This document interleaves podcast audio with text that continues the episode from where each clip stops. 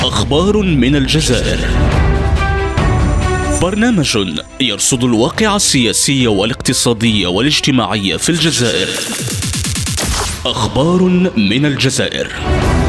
يوميا يوميا مع جيهان مرشيد على ريم راديو. أهلا بكم.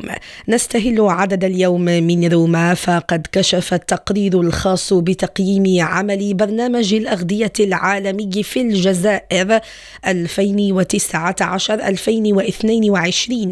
عن اختلالات خطيرة في إدارة الجزائر للمساعدات الغذائية المرصودة للساكنة بمخيمات تندوف.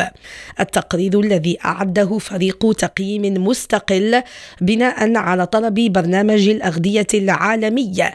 أشار إلى غياب الرقابة المباشرة على توزيع المعونة الغذائية العامة والولوج الحر إلى المخيمات مسجلا أن المنظمة تمتلك قدرة محدودة على ضمان احترام المبادئ الإنسانية في المخيمات.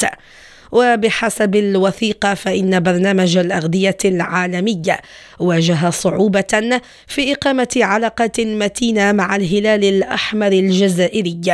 التقرير لفت إلى أن ميليشيا البوليساريو هي التي تنظم توزيع المساعدات الغذائية في المخيمات باسم الهلال الأحمر الجزائري. في موضوع آخر سلطت وسائل إعلام إسبانية الضوء على دور النظامين الجزائري والإيراني المزعزع للاستقرار في شمال إفريقيا ومنطقة الساحل في سياق دولي مضطرب متسم بالحرب في أوكرانيا.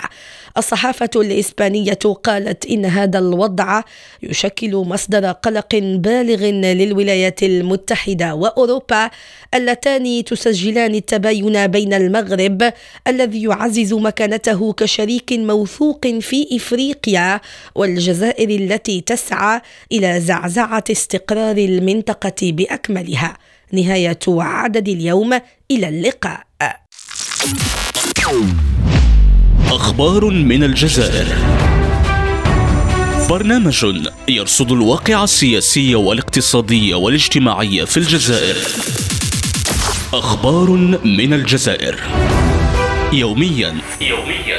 مع جيهان مرشيد على ريم راديو.